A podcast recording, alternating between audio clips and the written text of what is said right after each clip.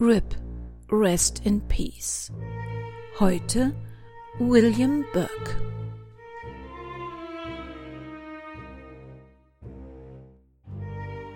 Aus der Reihe Wahre Verbrechen der Vergangenheit. True Crime History.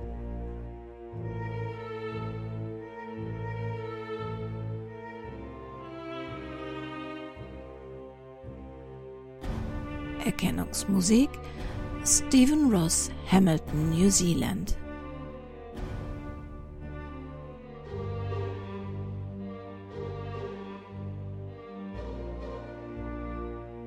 Eine Produktion des Krimi-Kiosk-Verlages Petra Weber in Köln.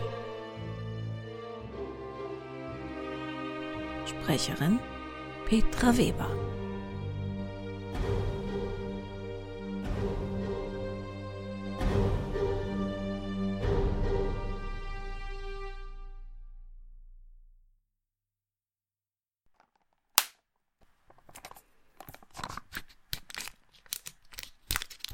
Machen Sie eine Diät? Hm. Wieso? Weil ich mal einen Joghurt esse. Nicht wegen des einen, den Sie essen, sondern wegen der 23 Naturjoghurts in unserem Kühlschrank. Ich esse halt gerne Joghurt. Warum auch nicht? Wie viel muss man denn essen, bis es wirkt? Mein Gott.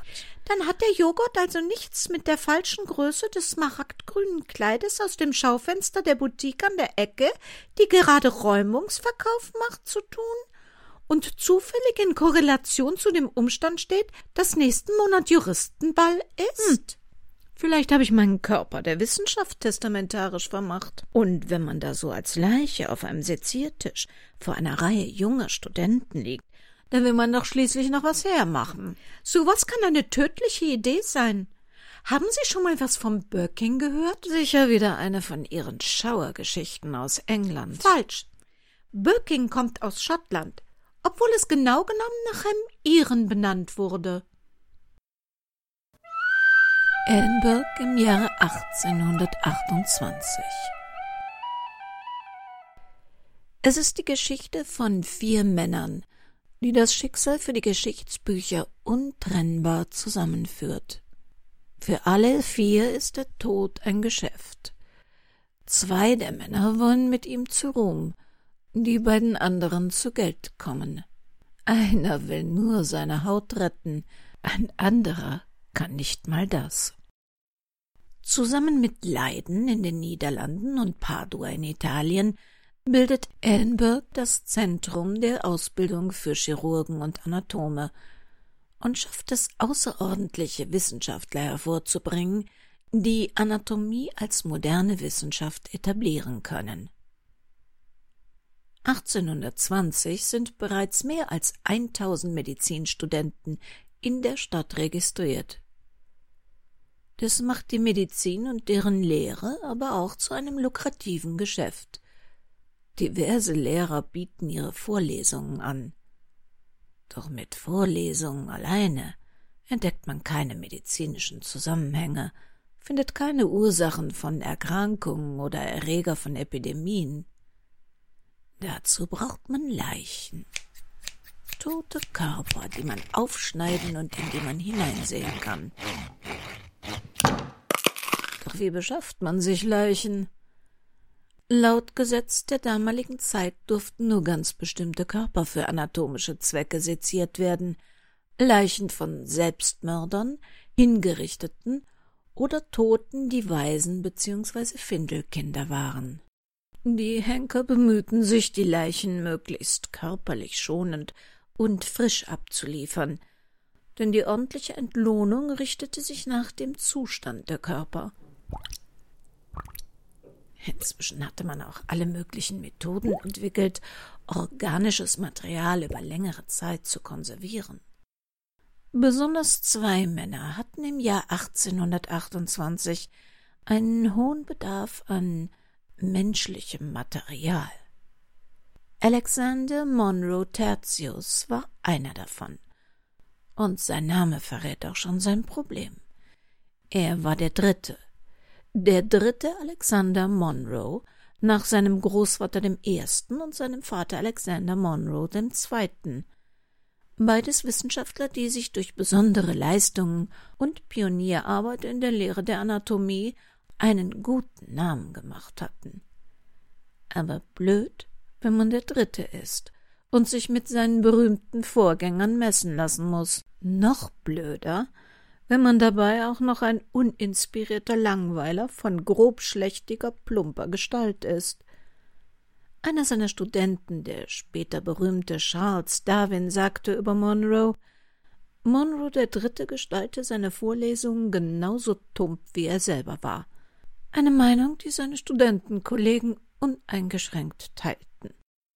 Und damit ist Monroe der Dritte das krasse Gegenteil des charismatischen Dr. Robert Knox.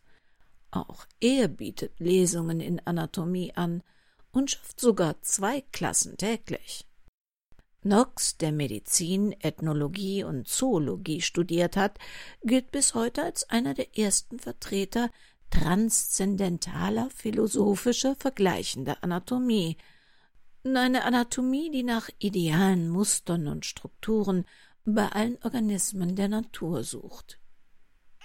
1793 in Edinburgh geboren, bekommt er als Kleinkind Pocken, die sein Gesicht entstellen und sein linkes Auge zerstören.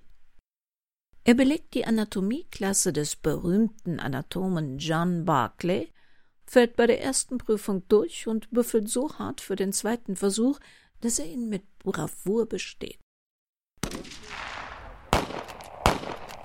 Dann arbeitet er als Militärarzt in Belgien, um verletzte Soldaten von Waterloo zu behandeln wo er selbst eine Technik entwickelt, Wunden an der Luft zu heilen und gleichzeitig Experimente zur Heilung von Syphilis macht. Nach einer kurzen Zeit in Südafrika, an deren Ende er ein Duell verweigert und letztendlich unehrenhaft aus der Armee entlassen wird, führt ihn sein beruflicher Weg zu prominenten Anatomen nach Paris, bis er letztlich wieder 1822 in Edinburgh landet wo er Kurator des Museums des Royal College of Surgeons wird und Privatunterricht in Anatomie gibt. Sehr zum Ärger von Alexander Monroe III. Hat er bereits im Alter von 33 Jahren im Jahr 1826 mehr Studenten als alle anderen Tutoren zusammen. Was kein Wunder ist. Knox der Mann mit der charismatischen Ausstrahlung ist ein begabter Redner, ein Entertainer, der seinen Unterricht mit satirischem Witz, scharfem Verstand und einer Menge, nennen wir es mal, Special Effects gestaltet. Er führt mit blutigen Händen Besucher durch die Sektionsräume und macht aus seinen Leichenöffnungen eine schaurige Show. Was Monroe den Dritten zum wutschäumenden Verlierer dieses makaberen Anatomierennens macht. Mehr Studenten, mehr Sektionen bedeutet aber auch mehr Bedarf an Leichen. Woher nehmen, wenn nicht stehlen? Leichen stehlen war eine ganze Zeit lang, genau genommen 150 Jahre, sehr populär. Sogenannte Body Snatcher plünderten die Gräber und holten die frisch Verstorbenen wieder heraus.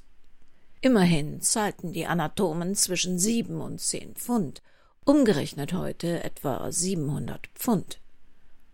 Doch der Job für die Body Snatcher wurde härter. Betuchtere Familien mieteten große, schwere Steinplatten, mit denen die Gräber abgedeckt wurden, bis der Körper dank Verwesung für die Anatomie uninteressant wurde. Schmiede entwickelten sogenannte Mord-Safes, eiserne Käfige, die über die Gräber montiert wurden, um sie vor dem Zugriff von Dieben zu schützen. Sogar Wachpersonal bewachte die Friedhöfe in der Nacht. Mit dem einträglichen Geschäft kamen die Body Snatcher ungeschoren davon, denn Grabschändung und Plünderung waren zwar ein kriminelles Vergehen, aber juristisch gehörte die Leiche selbst niemandem, und damit war der Diebstahl strafrechtlich gar nicht verfolgbar. Im Winter war das Geschäft übrigens lukrativer, weil sich die Ware besser und länger frisch halten ließ. In Westport, einem südlichen universitätsnahen Stadtteil der schottischen Hauptstadt, stehen auch zwei andere Männer in Konkurrenz zueinander William Burke und William Hare. Ihr Ehrgeiz liegt weniger im Erringen wissenschaftlichen Ruhms, denn im Erringen einer beachtlichen Trinkfestigkeit. Die beiden gebürtigen Iren verbindet nicht nur der gleiche Vorname. Beide waren als Arbeiter am Union Canal nach Schottland gekommen. William Hare lebt mit der irischen Witwe seines ehemaligen Vermieters, Margaret, genannt Maggie, Laird, zusammen, die das Gästehaus nach dem Tod ihres Mannes weiter betreibt. Maggie ist eine unfeminine, resolute Pragmatikerin. Der Analphabet Hare, ein schlanker, grob brutaler Kerl mit Narben an Kopf und Stirn, ohne Manieren oder Moral. Unter Mithilfe von reichlich Schnaps raufen beide sich zusammen, was hier durchaus wörtlich zu verstehen ist. Herr handelt als Straßenverkäufer recht erfolglos, mal mit diesem und mal mit jenem. Sein Saufkumpan William Burke ist mit seinen beruflichen Versuchen als Bäcker, Weber und letztlich Schuster auch nicht wesentlich erfolgreicher. Er hat in Irland nach einem Streit mit seinem Schwiegervater Frau und Familie zurückgelassen und sich in Helen McDougall verliebt, mit der er nun in Edinburgh zusammenlebt. Doch Burke ist anders als Hare. Er ist ein fröhlicher, charmanter Bursche, der umgänglich ist, passable Manieren hat, singt, lacht, tanzt und Späße macht. Burke zieht mit Helen McDougall in die Pension von Maggie und Hare, und schon bald ist das Haus mit den beiden lauten, trinkfesten, streitlustigen Pärchen in der ganzen Umgebung berüchtigt. Am 29. November 1827 stirbt in der Pension der alte Soldat Donald an Wassersucht, einer Krankheit, die häufig infolge einer Leberzirrhose auftritt. Aus Heers Sicht ein unerhörter Vorgang, schuldete der Mann ihm doch noch vier Pfund an Miete. Da fallen den Vermietern die Leichennotstände in der Stadt ein. Als der von der Gemeinde zur Verfügung gestellte Sarg Donalds abgeholt wird, befindet sich nur noch schwere Baumrinde darin.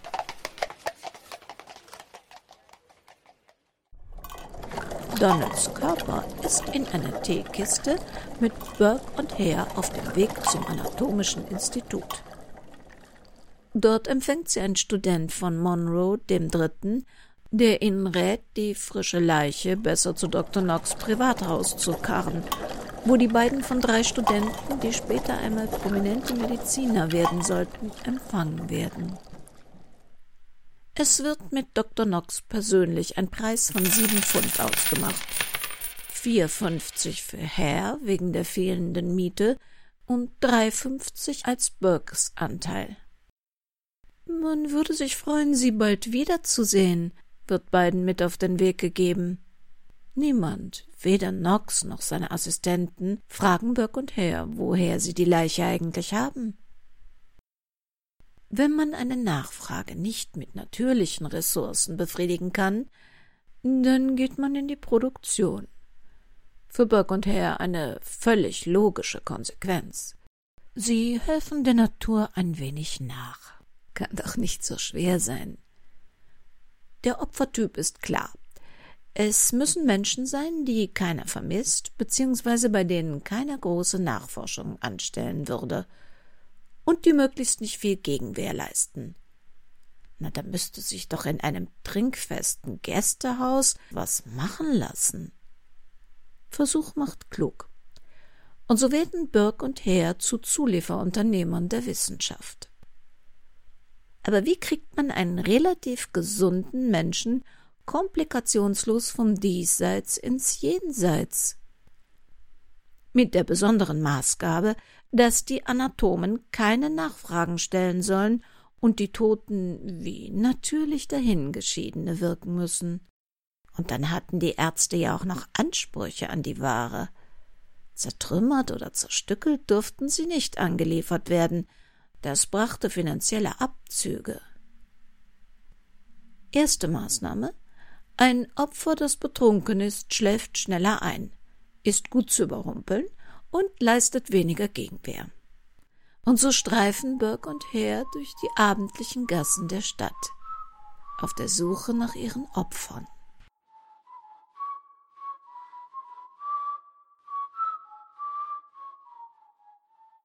Sie testen ein paar Techniken und entwickeln eine raffinierte Todesart, die man später das Birking nennen wird. Sie ringen das Opfer nieder, Burke setzt sich auf den Brustkorb und gemeinsam mit Hare hält er Augen, Mund und Nase zu.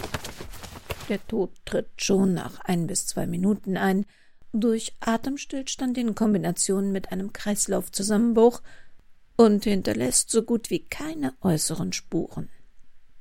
Heute gehört Birking zur militärischen Nahkampfausbildung und wird wegen der immer noch schweren Nachweisbarkeit gerne als weiße Folter angewandt.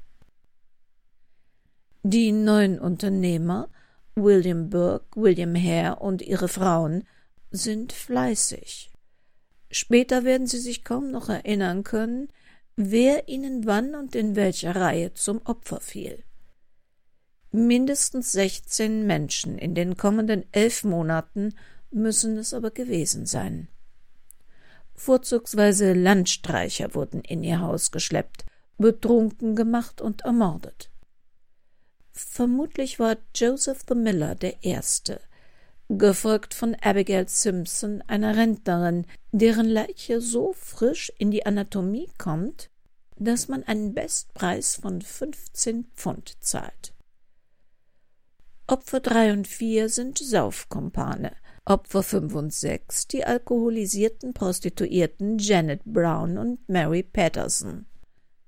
Die bildschöne Mary Patterson verzückt Dr. Robert Knox so sehr, dass er ihren Körper erst einmal drei Monate in Whisky einlegt. Dann allerdings macht sie ihm etwas Ärger. Als ihr Körper den Studenten und Assistenten vorgeführt wird, entsteht ein Raunen. Wie es scheint, erkennt man die inzwischen vermisste Prostituierte. Offensichtlich waren die angehenden Mediziner nicht nur an toten Frauenkörpern interessiert. Knox übergeht jedwede Nachfrage und beginnt im Gesicht zu schnippeln, um weitere Diskussionen im Keim zu ersticken. Wahrscheinlich war Elfie die Bettlerin das nächste Opfer. Sie wühlte in Mülltonnen und verkaufte ihre Fundstücke, zum Beispiel an Burke Lederreste zum Flicken von Schuhen. Für eine andere Frau, die wegen Trunkenheit in Polizeigewahrsam sitzt, bürgt Burke. Er löst sie aus und nimmt sie von der Wache auf Nimmerwiedersehen mit nach Hause. Eine für ihn lohnende Investition auf eine alte Frau und einen tauben Jungen, der bei Burke kurzzeitig Skrupel auslöst, ein Kind zu töten, die aber schnell verdrängt sind, folgt Mrs. Ostler, eine Bekannte der Burkes. Hares Frau Maggie zweifelt unterdessen an Helen McDougals Loyalität. Ist Burkes Lebensgefährtin noch bei der Sache? Believe me, you can't trust her. Sie schlägt vor, Helen der Wissenschaft zu spenden – was erst im letzten Moment von Burke verhindert werden kann, und statt ihrer wird dann deren Cousine Anne McDougall als Leiche bei Dr. Knox landen. Je nach Größe werden die Verblichenen in Teekisten oder Heringsfässern ins Privathaus des Doktors angeliefert. Mary Haldane, eine bekannte Prostituierte, wird dummerweise von ihrer Tochter Peggy vermisst. Eine Nachfrage bei Burke und Hare Please come in. kostet dann auch sie das Leben. Das Opfer James Wilson, von allen nur Daft Jamie genannt, macht richtig Probleme. Er ist anders, leidet wahrscheinlich am Savant-Syndrom, das viele Autisten betrifft. Für die Menschen ist er eben nur Daft Jamie. Er kleidet sich nicht den Jahreszeiten entsprechend, geht seltsam und hinkt mit einem Bein. Doch da hat Maggie sich verschätzt, als sie ihn als Opfer vorschlägt. Selbst unter Alkoholeinfluss leistet Jamie den erbitterten Widerstand eines kräftigen Zwanzigjährigen, und es gelingt nur mit größter Mühe, den beiden Männern ihn zu bändigen und zu töten. Darth Jamie war im Viertel aber kein Unbekannter. Als seine Leiche abgeliefert wird, erkennen Knox Assistenten ihn und machen ihren Chef darauf aufmerksam, dass da etwas nicht stimmen kann. Robert Knox bezweifelt vehement Jamies Identität, hackt Füße und Kopf des Leichnams ab und zeigt halt nur noch den Körper seiner Studentenschaft. Es ist ausgerechnet an Halloween 1828, das unter ihren eine lange Tradition hat, da trifft William Burke auf Mary Doherty. Er vermietet inzwischen selbst an Gäste, weil es wegen einiger Alleingänge-Hairs zu Streit kam. Er lockt Mary zu einem Saufgelage in sein Haus.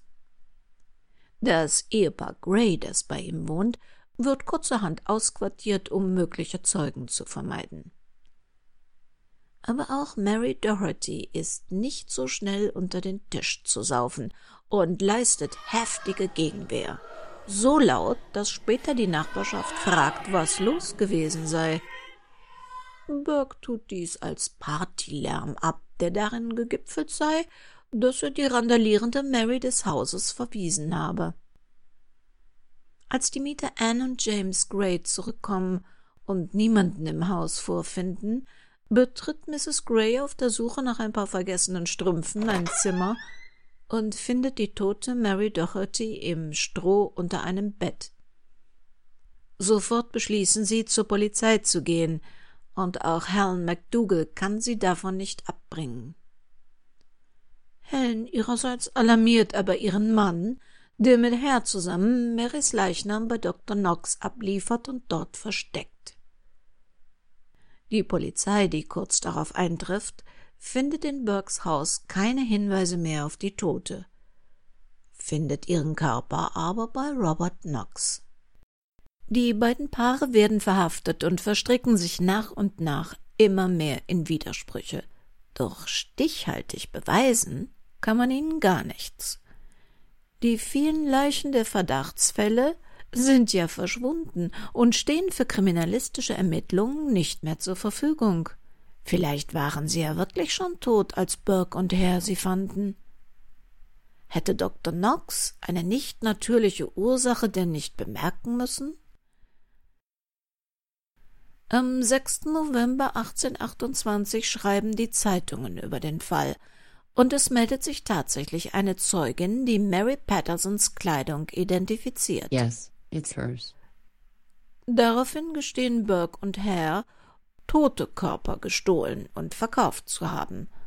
Mit deren Tod an sich hätten sie jedoch nichts zu tun, und Beweise für das Gegenteil werden keine gefunden. Dem Staatsanwalt wird klar, dass er die Morde nie beweisen können wird und er auf ein Geständnis zur Verurteilung angewiesen ist. Sonst werden sie davonkommen. Er bietet einen Deal an. Wer zuerst gesteht, bekommt Immunität und Straffreiheit. Okay. nice. Burke ist ein cleverer Bursche und weiß, dass dieser Deal nur zustande kommt, weil man nicht genug in der Hand hat. Er muss also nur abwarten und keiner darf gestehen. Doch da überschätzt Burke den Verstand seines Komplizen her und dessen Nervenzustand. Herr, dessen Name übersetzt Hase bedeutet, verhält sich auch wie einer. Er liefert William Burke sofort ans Messer. Vor Gericht könnten drei der Morde eventuell zur Anklage gebracht werden, doch es wird letztlich nur der Mord an Mary Doherty vorgebracht, weil ihre Leiche zumindest noch für Untersuchungen als Beweismaterial zur Verfügung steht wohl wissend, dass es weit mehr Opfer gewesen sein müssen. Selbst William Hare kann sich nicht mehr an alle erinnern oder gar eine Chronologie erstellen, so dass man letztlich zwar von 16 bis 30 Mordopfern ausgeht, aber nur einen sicher vor Gericht bringen kann.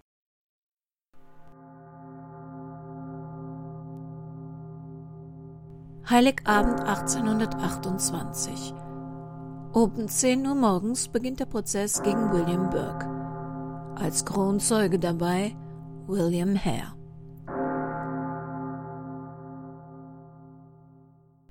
Im Prozess leugnet Hare jede Schuld an den Tötungen und bestreitet selbst je Geld entgegengenommen zu haben. Seine Frau muss er nicht belasten, und die bringt zusätzlich ihr hustendes, krankes Baby mit in den Zeugenstand, was ihr die Möglichkeit gibt, sehr lange über Antworten nachzudenken.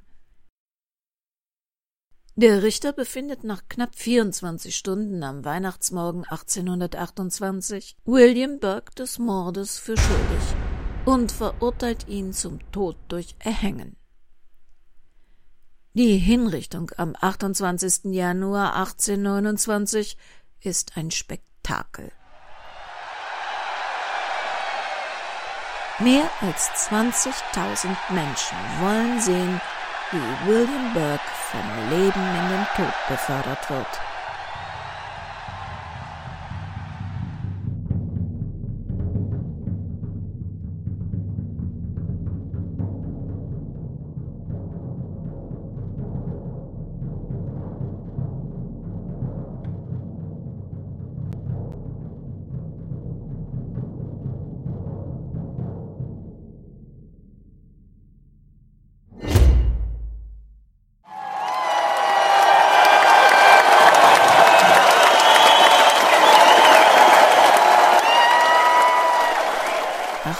Zum Todeskampf stirbt er vor der Kulisse einer jubelnden Menge.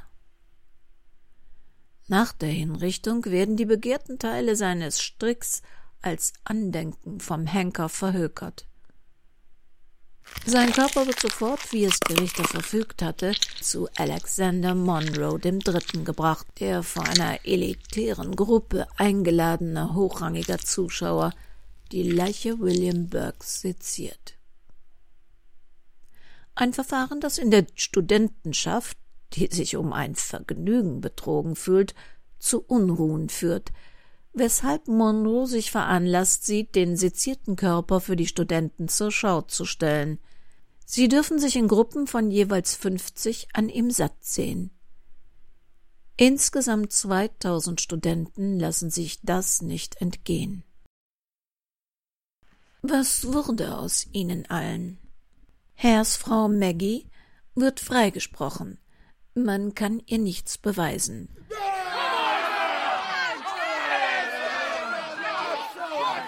Allerdings muss sie vor dem wütenden Mob fliehen, der sie erkennt, als sie eine Schiffspassage nach Belfast kauft. Nur unter Polizeischutz gelingt ihr die Flucht nach Irland, wo sie dann unerkannt untertaucht. Auch William Hare muss fliehen weil die Menge ihn aufgeknüpft sehen will. Seine Spur verliert sich in London, wo er als Bettler in der Oxford Street gelebt haben soll, bis zu seinem unbekannten Ende. Helen McDougall wird von William Burke entlastet, und eine Beteiligung an den Morden oder ein Wissen darüber kann ihr nicht nachgewiesen werden. Aber niemand hält sie, die mit Burke in einer Einzimmerwohnung gewohnt hat, wirklich für unschuldig.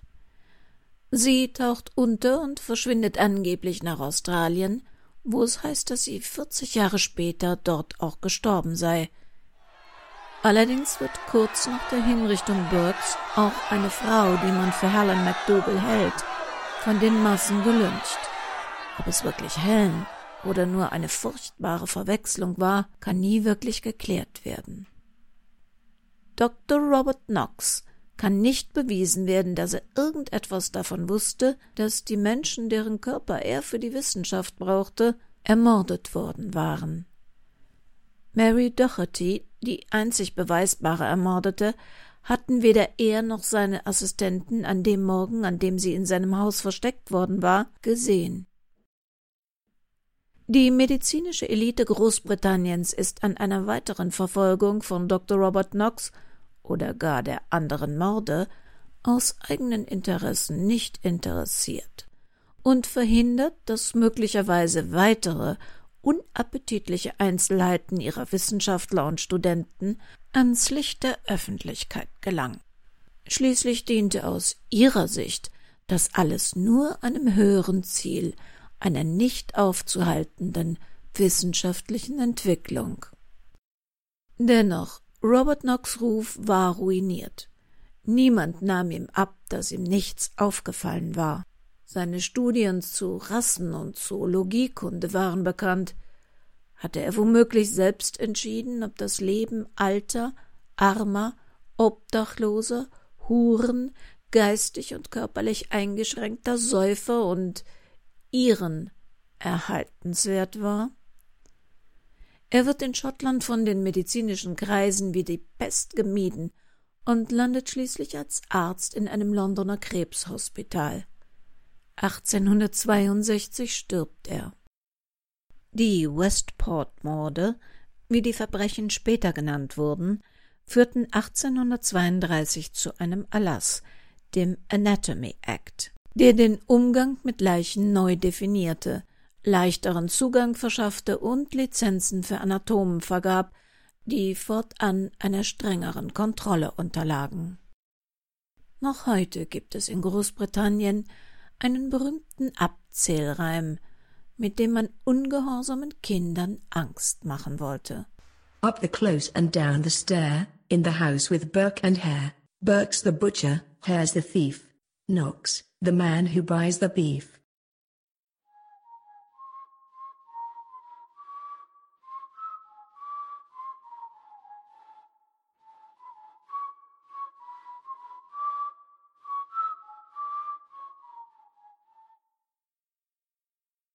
Mein Gott, so viele Schuldige.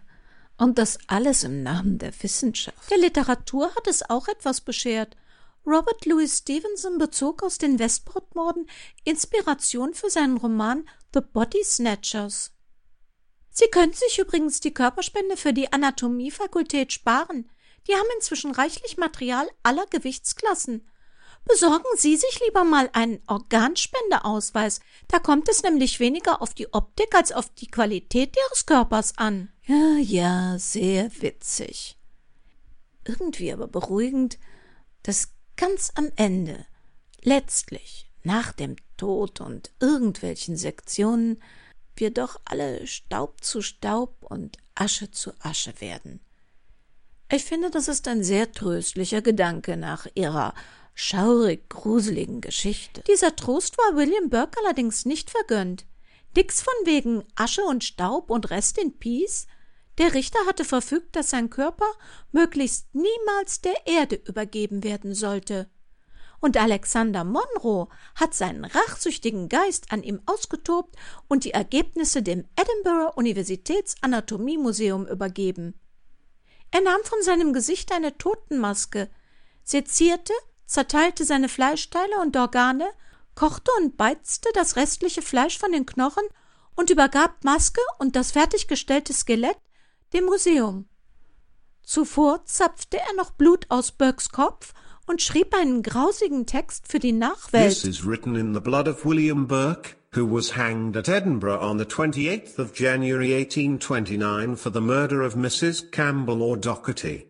The blood was taken from his head on the 1st of February 1829. Der honorige Doktor hatte aber noch einen anderen Verwendungszweck für Burkes nun unsterbliche Überreste, die man auch immer noch im Museum und in den Archiven der Edinburgher Polizei bewundern kann. Er ließ ein Adressbuch und eine Geldbörse aus Burkes Haut gerben.